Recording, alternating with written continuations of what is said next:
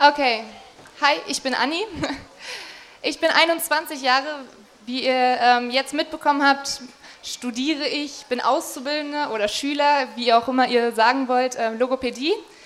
Und ähm, genau, ich werde euch jetzt ein bisschen was über mein Leben erzählen. Es ist äh, ziemlich spontan entstanden, diese Idee. Ähm, die Inke, die hat mich angerufen und gefragt, ob ich mir vorstellen kann, bei Church Goes Pub zu reden. Und ähm, ja, dann habe ich gesagt, ja, darüber habe ich auch schon mal nachgedacht und jetzt sitze ich hier. Ja, super, danke. Ja. danke. Ähm, als erstes noch mal eine Anmerkung, wenn ihr zwischendurch schon irgendwelche Fragen habt, die euch interessieren, die ihr mir äh, stellen wollt, dann dürft ihr sie gerne aufschreiben und dann nachher in die Boxen tun und ähm, wir werden dann versuchen, so viele wie möglich davon zu beantworten. Also fühlt euch da frei. Genau, zu meiner Story. Wo komme ich her? Was mache ich? Ich bin ähm, hier aufgewachsen in Magdeburg. Das ist meine Heimatstadt und ich finde sie unglaublich schön. Und es ist schön, dass so viele junge Leute hier sind, die hier studieren oder ähm, hier zur Schule gehen oder arbeiten. Das ist echt cool. Ähm, ja, ich hatte echt eine tolle Kindheit. Ich bin hier aufgewachsen. Meine Eltern sind ganz große Klasse. Ähm, ich habe in einem Haus gewohnt mit meinen Großeltern zusammen. Ähm, ja, das war echt cool, hatte Freunde um die Ecke. Mein bester Kumpel hat direkt zwei Häuser neben mir gewohnt und ähm, das war sehr cool. Ähm, leider musste ich dann nach ein paar Jahren aus dem Haus ausziehen mit meinen Eltern, weil es saniert werden musste und wir sind dann in eine Wohnung gezogen und das war so ein erster Cut in meinem Leben, wo ich einfach neue Freunde finden musste, wo ich überlegt habe, okay, ähm, was, was macht jetzt meine Identität aus? Wer bin ich und ähm, ja, wie kann ich irgendwie neue Freunde finden und ich hatte das Glück, dass drei Jungs bei mir in, im ähm, Haus mitgewohnt haben und ja, wir haben uns auf Anhieb gut verstanden und haben dann viel zusammen unternommen und ähm, es war immer ganz witzig, weil ich habe eigentlich nie mit Barbies gespielt, sondern es war immer Lego, irgendwelche Agentenspiele, ja, mit Spielzeugpistole mit Knarre draußen rumgerannt und irgendwo hinter einem Baum versteckt und dann vorgesprungen und gesagt, ha, ich habe dich erschossen. Und ähm, Autos und Fußball, das waren immer meine Leidenschaften. Aber ich habe auch gemerkt, dass ich ähm, trotzdem im Herzen natürlich Mädchen bin, ja. Und ähm, ich musste mich aber anpassen und deswegen ähm, habe ich dann viel Blödsinn mitgemacht, den die Jungs auch gemacht haben. Ähm, ein weiterer großer Cut in meinem Leben war, als, ähm, als ich fast zehn Jahre alt war, meine kleine Schwester zur Welt kam. Es ist natürlich total cool gewesen. Ich habe mir immer ein Geschwisterkind gewünscht, aber ähm, es war schon hart, weil als Einzelkind aufzuwachsen und dann plötzlich ähm, ist da das Baby und irgendwie kommen gefühlt alle nur noch nach Hause äh, zu dir, um das Baby zu sehen. Das war schon echt hart am Anfang und ähm, ich kam damit nicht so gut klar. Ähm, teilweise sind meine Freunde dann auch nur noch rübergekommen, um meine Schwester zu sehen und mit ihr zu spielen und ich saß daneben und dachte so, äh, Leute, ich dachte, ich bin äh, eure Freundin und warum seid ihr jetzt hier? Und es war auch eine Zeit, in der ich anfing an mir zu zweifeln, weil ich nicht wusste, okay, ähm, bin ich denen jetzt nichts wert? Ist meine Schwester jetzt irgendwie wichtiger? Oder ähm, wie kann ich mit der Situation umgehen? Und ich musste echt viel lernen in der Zeit und ähm, auch, dass ich meine Zeit mit meinen Eltern zum Beispiel teilen musste und mit meiner Schwester, das war gar nicht so einfach. Ähm, ein weiteres Problem, was ich hatte, war, dass ich ähm, in der Grundschule kam ich super klar, ja, das war alles top, aber auf, auf dem Gymnasium kam ich am Anfang überhaupt nicht klar. Das war, ähm, ja, ich hatte eine schlechte Klasse erwischt, meine ganze Stufe war irgendwie nicht so doll und ähm, ja, ich war immer so eine behütete Einserschülerin in der Grundschule, ja, und es lief alles ganz toll und äh, plötzlich kam man aufs Gymnasium und man hat irgendwie nicht mehr so den, den Anschluss, die Lehrerin war kacke und irgendwie lief alles nicht so, wie ich das mir vorgestellt hatte. Und ähm, irgendwie hatte ich auch das Gefühl, ich passe nicht rein. Ich passe nicht in diese Klasse rein und nicht in diese Stufe rein und das ist irgendwie alles nicht meins. Ähm, was wichtig zu erwähnen ist, ist, dass ich eine beste Freundin hatte. Ich nenne sie jetzt mal Lotta. Ähm, Lotta und ich sind schon nebeneinander geboren. Sie ist zwei Tage älter als ich. Meine, meine Mama lag mit ihrer Mama nebeneinander im Krankenhaus, als sie entbunden haben. Und ähm, genau, deswegen kennen wir uns einfach schon unser ganzes Leben lang. Und die war zum Glück in meiner Klasse dort. Und wir haben echt viel miteinander gemacht. Sie und meine andere beste Freundin Susi. Ähm, genau. Aber ja, ein ganz großer Punkt war, dass Lotta irgendwie nach zwölf Jahren Freundschaft mir plötzlich einen Brief geschrieben hat, wo sie reingeschrieben hat, ähm, hey Anni, irgendwie, habe ich dich seit den letzten zwei Jahren nur ausgenutzt, ich finde dich scheiße, du bist arrogant, du bist eine Schlampe, ich habe keinen Bock mehr auf dich. Und das mit zwölf Jahren. Und ähm, ihr könnt euch vorstellen, dass in dem Moment einfach meine ganze Welt und mein ganzes Weltbild zusammengebrochen ist, weil darauf habe ich mein Leben aufgebaut. Das war meine beste Freundin und wir haben jeden Tag irgendwas zusammen gemacht. Sie und meine andere beste Freundin Susi und ich, wir waren einfach unzertrennlich und sie wusste alles von mir und plötzlich sagt sie mir sowas. Also wer in der Klasse weiß dann alles meine Geheimnisse, ja? Wer, wer weiß, was ich denke und fühle, was ich eigentlich ihr anvertraut hatte.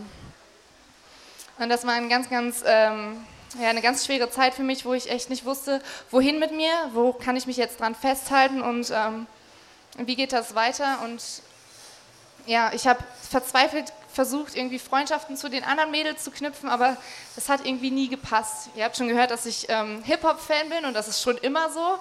Und ähm, dementsprechend hatte ich auch damals immer ein ähm, bisschen weitere Hosen an, ja, und ähm, Nike-Schuhe. Und in der Zeit war gerade so die Emo-Phase, ja, wo alle anfingen, äh, irgendwie schwarze Haare und Chucks und ganz enge Hosen und Nietengürtel. Und das war einfach nichts für mich. Ne? Ich dachte so, hey Leute, macht das, aber ich bin das nicht. Und ähm, leider haben die anderen Menschen mich nicht so toleriert und haben dann angefangen, mich als Hopperschlampe zu bezeichnen und mich richtig ja, zu mobben bis ich irgendwann echt keine Lust mehr hatte, zur Schule zu gehen. Das war echt eine Qual, jeden Morgen aufzustehen und dorthin zu gehen. Ich kann mich an eine Situation noch ganz gut erinnern. Ähm, da war eine Freundin, Freundin aus der Klasse, ähm, die mir was erzählt hatte über ihre beste Freundin. Und ähm, genau, die hat mich dann angerufen an dem Abend und meinte, ja, was hat die denn erzählt und so. Und weil ich dachte, okay, ich möchte jetzt loyal sein, meiner Freundin gegenüber habe ich ihr das erzählt. Und am nächsten Morgen standen einfach die ganze Klasse und die Hälfte der Stufe gefühlt vor mir, haben mich ja umzingelt im Prinzip, haben mich angeguckt, mich angespuckt und meinten, ja, du bist eine Lügnerin und was du erzählt hast und du zerstörst Freundschaften. Und ähm, genau, das war einfach ich, ich wusste in dem Moment, ich bin einfach nichts wert und ich bin nicht angenommen. Egal, was ich jetzt mache, ich kann nichts mehr machen. Ich bin dann einfach nach Hause und es hat niemanden interessiert. Kein, kein Lehrer, kein Schüler, niemanden. Also ich glaube, es ist nicht mehr wem aufgefallen, dass ich einfach weg war. Ähm, es war ziemlich hart und ich habe überlegt, ja, wie es jetzt weitergehen soll. Zur Schule wollte ich nicht mehr. Meine Eltern haben mich jeden Morgen, jeden Morgen um 7 Uhr zur Schule gefahren, weil ich sonst einfach nicht gegangen wäre. Und ähm, ja, ich habe sehr darunter gelitten.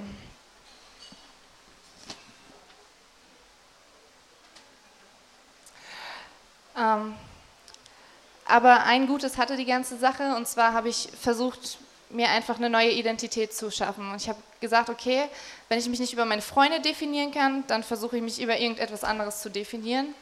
Mm, da kam mir sehr zugute, dass meine Eltern beide Christen sind. Wir gehören zu einer christlichen Gemeinde und die haben mich jeden Sonntag mit in den Gottesdienst geschleppt, ob ich wollte oder nicht. Ähm, ja, und ich habe mir dann irgendwie Gedanken darüber gemacht, ja, was, was macht mein Leben aus? Wie kann es jetzt weitergehen? Und habe dann angefangen zu beten und Gott zu fragen, hey, wenn es dich gibt, so, ne, dann ähm, möchte ich einfach ein bisschen was mit dir erleben so, und möchte erfahren, wer ich bin und was ich kann, weil ich hatte das Gefühl, ich kann gar nichts und ich bin niemand. Und ähm, genau, ich habe jeden Abend irgendwie ein Stück in der Bibel gelesen und immer mehr und immer mehr und habe mir so Gedanken darüber gemacht, was kommt, zum Beispiel, ähm, wie, wie ist es mit dem Tod und ähm, was kommt danach und habe mir solche Fragen gestellt und irgendwann lag ich in meinem Bett und dachte so, boah, nee, ich habe keinen Bock auf Hölle, auf Qualen, auf all die schlimmen Dinge. Ich will Ewigkeit, ich will ganz viel Party im Himmel und ich will ganz viel Jesus und ich fand das alles total klasse, was da in der Bibel stand, ja, mit meinen, was weiß ich, 14 Jahren. Also das war echt, ich war richtig gehypt und habe mich dann auch ähm, taufen lassen damals. Das war am 9.9.2006. Das ist echt schon lange her. Ähm, genau, meine andere beste Freundin, die ich dann noch hatte, die ist mit mir dort in dieser Gemeinde gewesen und dort aufgewachsen und die ist dann leider nach Hamburg gezogen, ähm, ganz plötzlich von heute auf morgen, weil ihr Vater dort eine Arbeitsstelle gefunden hat. Und ähm, Genau, das war dann nochmal so ein Punkt, wo ich echt mit Freundschaften, besonders zu den Mädels, abgeschlossen habe, weil ich so oft enttäuscht wurde, dass ich gesagt habe, ich kann mir das nicht mehr antun. Ich habe keinen Bock mehr auf euch Mädels, ihr seid alle zickig, ihr seid alle blöd. Ich war natürlich auch zickig, aber das wollte ich natürlich nicht zugeben. Und ihr enttäuscht mich alle. genau. Und somit habe ich dann gesagt, okay, das reicht mir jetzt. Ähm, genau, mit der Schule ging es dann auch nicht weiter, sondern meine Eltern haben dann eingesehen, dass es irgendwie keinen Sinn hat. Und ähm, da ich auch sehr, sehr viel krank in der Zeit war und viel im Krankenhaus lag und mich keiner besucht hat und ich eh irgendwie keinen Bock mehr hatte, haben die dann gesagt, okay, Kind, wir machen das jetzt so, du gehst einfach eine Klasse wieder runter, von, den, von der neunten Halbjahr in die achte Halbjahr und ähm, gehst dann einfach auf ein anderes Gymnasium und das wird dann schon irgendwie laufen. Ja, so war das dann. Wir haben nicht mal die Fristen einhalten müssen. Der Schulleiter war so schockiert von den Zuständen, die auf der anderen Schule da geherrscht haben, dass er gesagt hat, okay, komm, du kannst hier bei uns in die Klasse gehen. Und so habe ich dann ganz kurzfristig zum Halbjahr einfach gewechselt. Ähm, einerseits war das äh, eine der besten Entscheidungen meines Lebens, andererseits auch nicht, weil ähm, ich hatte natürlich jetzt den Ansporn, irgendwie ganz neu anzufangen und eine ganz neue Person zu werden und jetzt wird alles besser und jetzt wird alles anders und ähm, ich kann mich angenommen fühlen, weil jetzt bin ich älter und die finden mich cool und das wird alles laufen. Und das war auch so, aber dafür habe ich einen ziemlich hohen Preis bezahlt. Ich habe angefangen, den Spieß umzudrehen.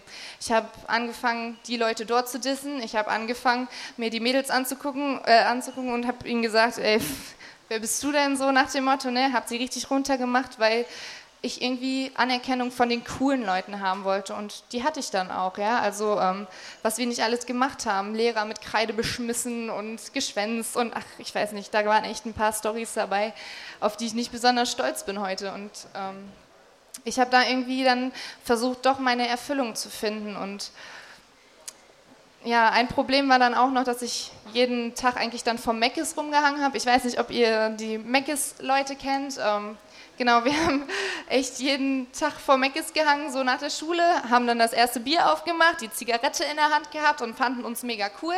Und ähm, genau, dachten alle, wir wären beste Freunde, aber eigentlich hat es überhaupt gar keinen Wert gehabt. Ja. Wir sind dann nachmittags im Stadtpark gelandet und haben da einfach noch mehr getrunken. Und ähm, ja, eine krasse Sache war dann auch, wo ich dabei war, erstens die Gangschlägereien, ja, wir waren ja Gangs und wir waren ziemlich cool. Und ähm, die zweite Sache war, dass wir einfach mal Leute verfolgt haben und ich Schmiere gestanden habe und denen dann einfach die Rucksäcke abgezogen haben mit iPod und allem drin. Und an dem Punkt, an dem Abend, wo wir das gemacht haben, saß ich zu Hause und lag, in meinem, lag dann in meinem Bett und dachte so, ey, was machst du da eigentlich? Und wer bist du eigentlich? So, ne? Also das waren Maßstäbe, die hätte ich mir nie gesetzt. Und das waren Sachen, die hätte ich nie machen wollen. Und plötzlich war ich da drin und ich wusste nicht mehr, wie ich rauskommen soll, weil das waren auch jetzt meine Freunde und darüber habe ich mich definiert. Und ich war jetzt eine von den Coolen und ich brauchte keine Angst mehr haben, weil wenn ich irgendwen angerufen habe, dann kamen da gleich 50 Leute und standen vor der anderen Person und haben gefragt, was das Problem ist, so ja. Also das war schon echt eine krasse Zeit. Und man merkt irgendwie, wie sich die Prioritäten dann doch verschieben, ja, wo man anfängt, Freundschaften zu hinterfragen und zu überlegen, was hat jetzt noch Sinn und was zählt jetzt noch was.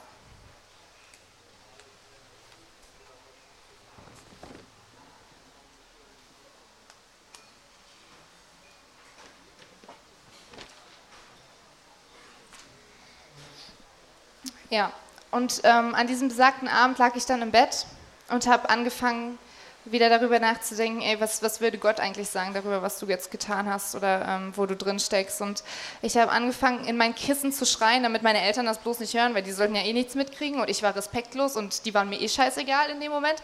Aber ja, ich habe überlegt, Gott, sag mal, warum, warum lässt du sowas zu, dass ich das sowas mache? Total blöde Frage, ich weiß, aber in dem Moment habe ich so gedacht und ich habe gefragt, Gott, wo bist du eigentlich? Ja, wenn ich hier schreie und andauernd nach die Frage und wenn ich den größten Scheiß baue, wo bist du dann eigentlich?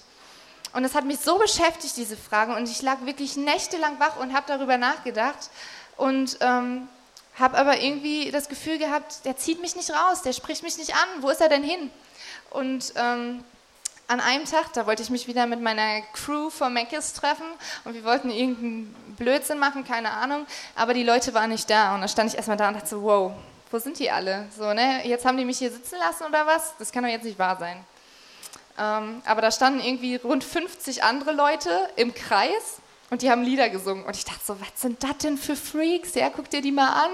Warum singen die denn jetzt hier Lieder? Ja, und stehen da noch im Kreis und heben noch die Hände vielleicht und ich war echt, ich dachte, jetzt geht's los hier. Und das hier vor meinem Mac ist ja, wo ich jeden Tag stehe. Und ähm, ich habe dann so ein bisschen zugehört und dachte so, hey, die, die Lieder, die kommen dir irgendwie bekannt vor. Und ähm, ja, habe dann den einen so ein bisschen angesprochen, habe gefragt, ja, was macht ihr denn hier und warum singt ihr solche Lieder? Und ja, und dann meinte er, ja, wir sind eine Gruppe von Christen aus Bielefeld und äh, wir wollen jetzt hier den Leuten von Gott erzählen. Und ich dachte mir so, irgendwie äh, seid ihr alle komisch und ihr seht komisch aus und ihr macht komische Sachen. Aber irgendwie kam das dann so, dass sie mich gefragt haben, ob ich nicht ähm, ja, dabei sein will, wenn die jetzt so die nächsten Tage hier in Magdeburg rumflitzen und ähm, genau, weil ich kenne ja hier die Ecken und ob ich denen nicht so ein bisschen die Ecken zeigen will, wo die Jugendlichen sind. Und ähm, ich habe halt immer gelernt, ich muss mich anpassen, also habe ich natürlich gesagt, ja, ich bin dabei. dann habe ich das gemacht und es war echt eine richtig coole Entscheidung, weil wir haben so viel Spaß gehabt. Ich bin die ganzen fünf Tage mit denen hier durch Magdeburg getourt und ähm, wir haben mit Jugendlichen Fußball gespielt, was ich eh äh, total cool fand und wir haben Volleyball gespielt und wir haben gegrillt und wir haben gesungen und ich habe mitgesungen. Ihr müsst wissen, Singen ist eine Leidenschaft von mir. Ich singe auch selbst in der Band und es war einfach absolut cool. Ähm, genau, und so kam es dann, dass ich da meine zweite große Entscheidung für Gott getroffen habe, wo ich gesagt habe, okay Gott, wenn es wenn das jetzt so ist, dass du mich so berührt hast und du hast mich so da rausgezogen, ich habe jeglichen Kontakt zu den anderen Leuten abgebrochen, mit denen ich sonst zu tun habe. Ich habe einfach darauf vertraut, dass ich jetzt irgendwie angenommen bin, weil die Leute, die haben mich nicht für das verurteilt, was ich war. Die haben nie gesagt, ey, wer bist du denn, du mit deinem Bier in der Hand und mit deiner Zigarette oder du mit deinen Hopperklamotten oder du mit deiner Ghetto-Sprache, ja, also nichts, gar nichts. Und ich dachte so, wow, das können Menschen, die können echt so nett zu mir sein, zu mir, ich, die gar nichts kann. Und das war für mich voll die Bestätigung, so dass, dass Gott echt da doch irgendwas mit mir vorhat. Und dann habe ich irgendwie angefangen, Stück für Stück alles zu ändern. Ich habe angefangen, ja, mich nicht mehr mit den Freunden zu treffen. Ich habe nicht mehr so viel getrunken. Ich habe nicht mehr geraucht und ich bin sogar mit meinen Eltern in Urlaub gefahren, was ein ganz großer Schritt für mich war, ja, und mit meiner Schwester. Und plötzlich lief das alles wieder ziemlich rund und ich habe mich irgendwie angenommen gefühlt. Genau. Ähm, ja, aber eine Sache hat dann zur anderen geführt. Ähm, bei den Bielefeldern war dann doch einer dabei, der mir ein bisschen besser gefallen hat. Der sah gar nicht mal so schlecht aus. Und ähm, der konnte auch noch Klavier spielen und singen. Und es war absolut, also ich habe ihn gesehen und habe gedacht, ja, das ist mein Traummann, den will ich heiraten. Ähm, so krass nicht, aber nein, ich fand ihn echt gut. Und ähm, Genau, dann war das so, dass wir echt viel Kontakt hatten und ich war voll in meinem Hype und dachte so, ja, das läuft alles und ich habe Gott wieder im Herzen, meine Familie ist cool und ähm, der Typ steht auf mich und ähm, das lief so eine ganze Weile. Ich war sogar noch in Bielefeld und habe die Leute besucht, einfach um ihn zu sehen natürlich und ähm, er war auch mal hier und dann plötzlich fing das so an, dass der Kontakt langsam abgebrochen ist von ihm aus und ich dachte so, was ist jetzt hier los, ja, warum, warum wird es immer weniger und was was will der jetzt damit bezwecken? Und ähm, ja, irgendwie habe ich in dem Moment echt nicht durchgeblickt, warum mir das jetzt schon wieder passiert, dass mich Menschen enttäuschen. Und ja, ich habe echt den ganzen Tag nur an diesen Typen gedacht und plötzlich entzieht er sich so der Verantwortung, die er ja irgendwie hatte mir gegenüber, weil er mir eindeutige Signale gesendet hat, dass er auch so empfindet und meldet sich einfach nicht mehr. Und das hat mir echt den Boden unter den Füßen weggerissen. Das war ein riesengroßer Scherbenhaufen vor mir. Und ich saß dann da zu Hause und dachte, jetzt ähm, habe ich irgendwie keine, ja, jetzt fehlt mir eine Hälfte, ja. Ich hatte meinen Glauben, das war meine eine Identität, die mir irgendwie Gott zugesprochen hat. Und ich hatte ihn, der meine andere Identität war, ja. Und das hat ein Riesenloch in meinem Herzen zurückgelassen. Und ich habe irgendwie krampfhaft versucht, dieses Loch zu füllen, weil ich konnte mit, mit diesem Loch nicht umgehen. Ich konnte damit nicht umgehen, dass ich von Menschen nicht angenommen war. Also Gott, das war cool, ne? ich wusste das, aber von Menschen, warum haben die mich nicht angenommen? Ähm, genau, und dann habe ich versucht, dieses Loch zu füllen, indem ich einfach unzählig viele Freundschaften eingegangen bin zu Jungs. Ich habe Kumpels gehabt, ey, so viele.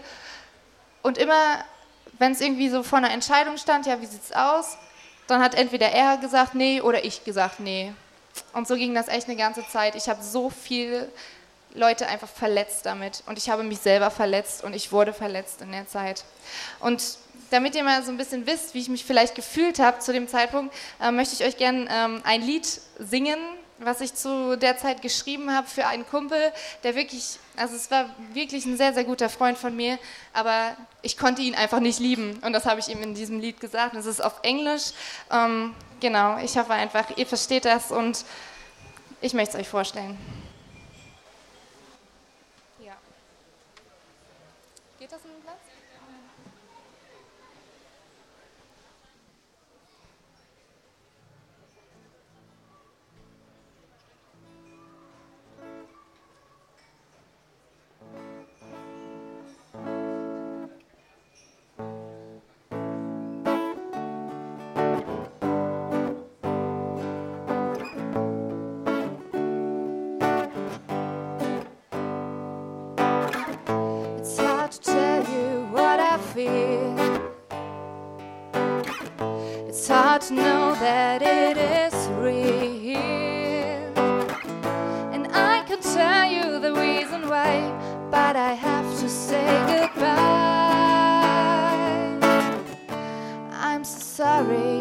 my way.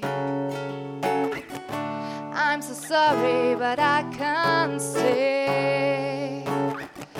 I'm so sorry, but that's my way. I'm so sorry I can't stay.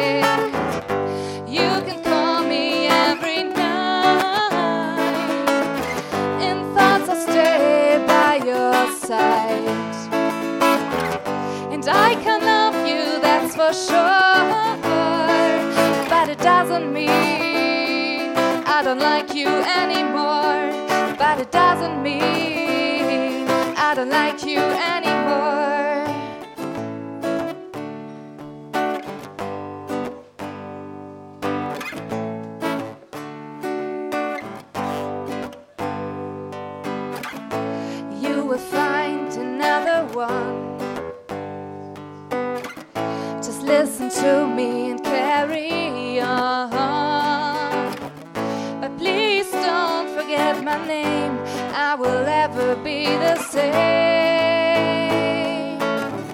Stay in prayers every time.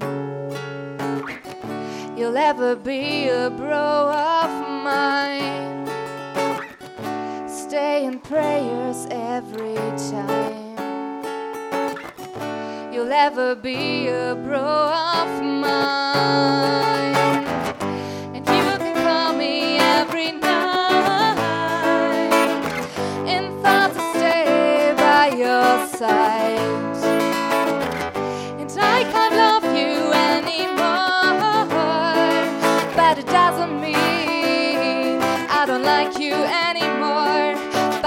Doesn't mean I don't like you anymore but it doesn't mean I don't like you anymore.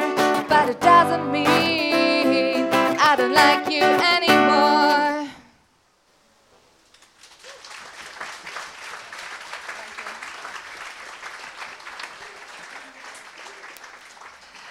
Ja, das Lied hat meine Gefühle von damals ziemlich gut ausgedrückt. Ähm, ich konnte ihn nicht lieben, ja, also das war echt für mich klar, aber ich wollte ja auch meine Kumpels irgendwie nicht verlieren. Und ich dachte irgendwann so, hey, das liegt an dir. Es liegt an dir, dass du keine Beziehung eingehen kannst. Und deswegen habe ich dann zu dem Nächsten gesagt, mit dem ich echt gut befreundet war, so, jetzt, ich bin dabei, so. Beziehung finde ich cool. Und ich habe mich darauf eingelassen und es ging echt auch eine ganze Weile ganz gut. Aber irgendwann ähm, hat er angefangen, ja, irgendwie meine Familie in Frage zu stellen er hat gesagt, er war ein paar Jahre älter als ich und meinte so, ja, mit 18, da musst du ausziehen und dann ziehst du mit mir zusammen und da gibt es überhaupt keinen Weg dran vorbei und ähm, genau hier, das, das ist einfach schlecht, was, was deine Eltern hier machen und äh, was du hier machst, das geht einfach nicht. Und ich stand da und dachte so, what? Der hat gerade echt gesagt, ich soll meine Eltern verlassen und dann mit ihm hier irgendwo hinziehen und ich war überhaupt nicht so weit. Also was, was war da los bei ihm so? Und es wurde mir irgendwann echt zu bunt und ich habe gesagt, okay, so kann es auch nicht gehen. Ja? Also wenn ich eine Beziehung habe, dann will ich auch dahinter stehen und das war einfach nicht so. Und dann habe ich ihm das gesagt Und dann hat er echt meine beste Freundin aus der Gemeinde angerufen und hat gemeint, ja, die, die Anni, die ist äh, voll besessen von einem bösen Geist und so und die ist richtig schlimm drauf und du musst mal mit ihr reden. Und ich habe das gehört und dachte so, was erzählt er da? Ich war echt völlig überfordert mit der Situation. Und ähm, ja, somit stand ich wieder da und wusste, okay, Menschen finden mich immer noch nicht gut, ich fühle mich immer noch nicht angenommen, das Einzige, was ich habe, äh, ist Gott, aber das war echt ziemlich weit weg zu dem Zeitpunkt, weil ich das irgendwie nicht so ernst genommen habe, ja, weil, ja Gott, okay, ich habe nicht damit gerechnet, dass er irgendwie die Lücke füllen wird, sondern es ging immer nur, ich brauche unbedingt eine Beziehung, ähm, aber die Beziehung hat mir dann wirklich auch den Rest gegeben. Ähm, ich habe dann angefangen, äh, darüber nachzudenken, wie es jetzt weitergehen soll und habe gesagt, okay, wenn ich irgendwie da alleine jetzt nicht rauskomme, dann versuche ich zumindest ähm, erstmal die ganzen Freundschaften zu beenden. Und ich habe wirklich nach und nach zu jedem Kumpel, den ich hatte, die Freundschaft beendet. Ich habe mich entweder einfach nicht mehr gemeldet oder ich habe gesagt, okay, es war scheiße, was ich gemacht habe, es tut mir leid, aber da ist nicht mehr. Und ähm, egal, ob das jetzt wirklich nur Kumpels waren oder ob da irgendwie mehr im Anmarsch war, so es war wirklich für mich der Anfang von meinem Heilungsprozess. Das war der Anfang, wo ich gemerkt habe, okay, langsam kommst du auf die richtige Schiene. Ich bin natürlich noch einige Male ziemlich tief gefallen, auch in der Zeit, weil man checkt zwar was, aber es dauert ein bisschen, bis es so übergeht und bis man das richtig leben kann. Genau, und ähm, ich habe dann also ich glaube, das war so ziemlich der letzte große Schritt, habe ich dann ähm, den Typen aus Bielefeld angeschrieben, der einfach, niemand kam an ihn ran bis dorthin. Ne? Deswegen konnte ich auch irgendwie keine Beziehung einnehmen, weil er irgendwie immer über den anderen Typen überall stand. Und dann habe ich ihn angeschrieben und habe ihm gesagt, okay, das war so und so, meine Gefühle sahen so und so aus, warum? Und dann haben wir das geklärt und ich habe plötzlich einen Frieden in meinem Herzen empfunden. Also ich hatte so eine Ruhe. Ich habe mich noch nie so, so gut gefühlt, ja, einfach dieses, diese Last irgendwie abgegeben zu haben und gesagt zu haben, okay, das, das stört mich jetzt nicht mehr, das ist nichts mehr, was über diesen ganzen Dingen steht, das ist nichts mehr, was mich so gefangen nimmt in meinem Herzen.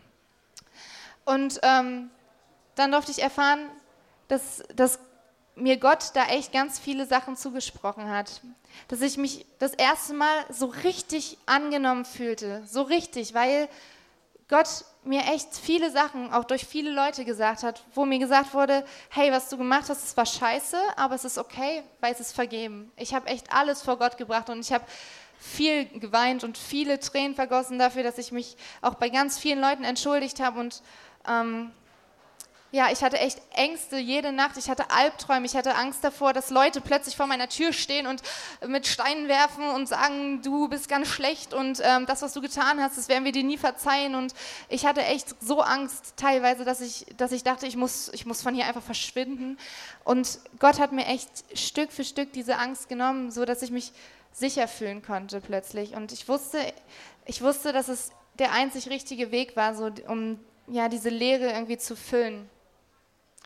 Und ähm, genau, als ich das dann so nach und nach abgeschlossen habe und dann auch wirklich ähm, so ein, zwei Monate Ruhe war und ich eh dachte, ich finde nie wieder einen Partner, vielleicht soll es nicht sein, weil ähm, ich habe ja schon mein ganzes Pulver verschossen gefühlt. Ähm, dann durfte ich äh, Lukas kennenlernen, das ist mein Freund, der da an der Kamera steht.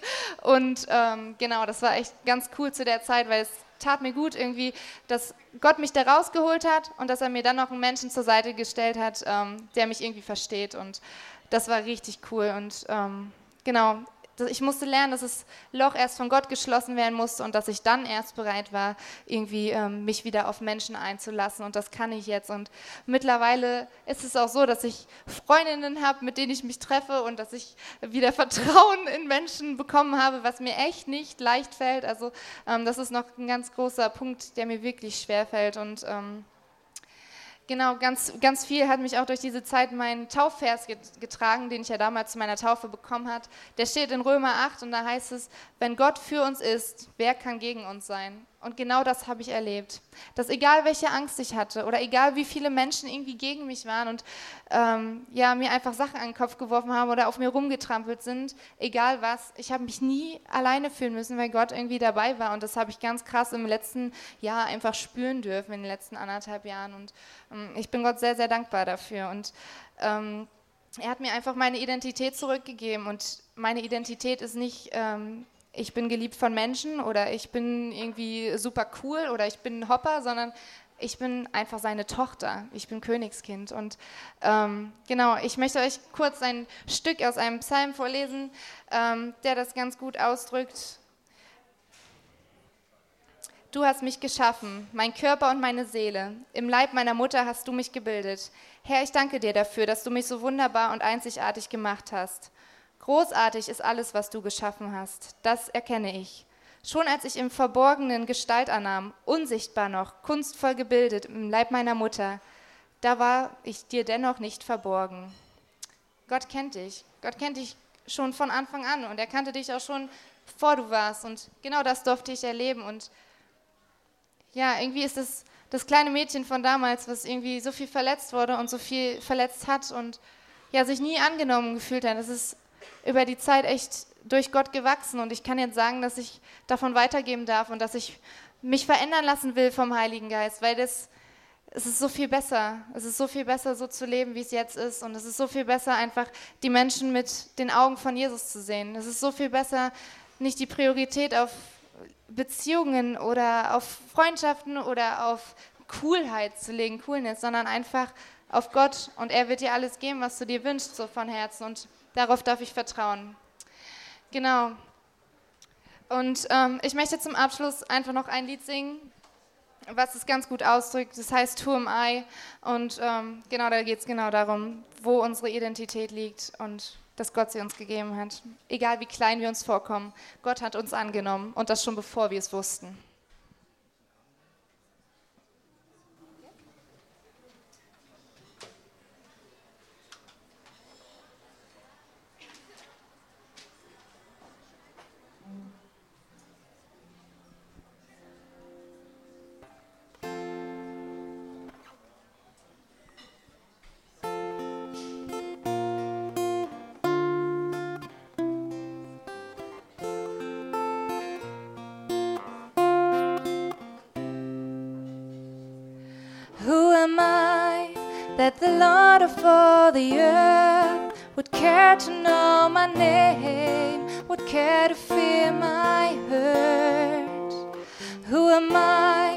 The bright and morning star would choose to light the way for my ever wandering heart?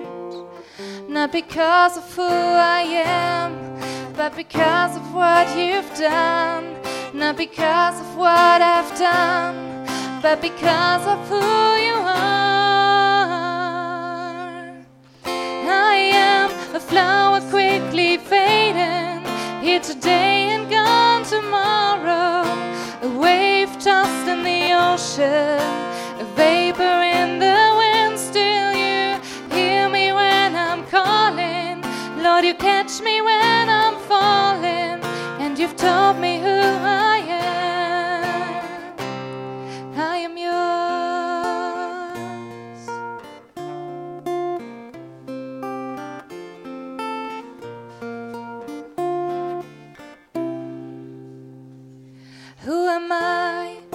The eyes that seen my sin would look on me with love and watch me rise again. Who am I that the voice that calmed the sea would call out through the rain, calm the storm in me? Not because of who I am, but because of what you've done. Not because of what I've done but because of who you are. I am a flower quickly fading, here today and gone tomorrow. A wave tossed in the ocean, a vapor in the wind. Still, you hear me when I'm calling. Lord, you catch me when I'm falling, and you've taught me who I am.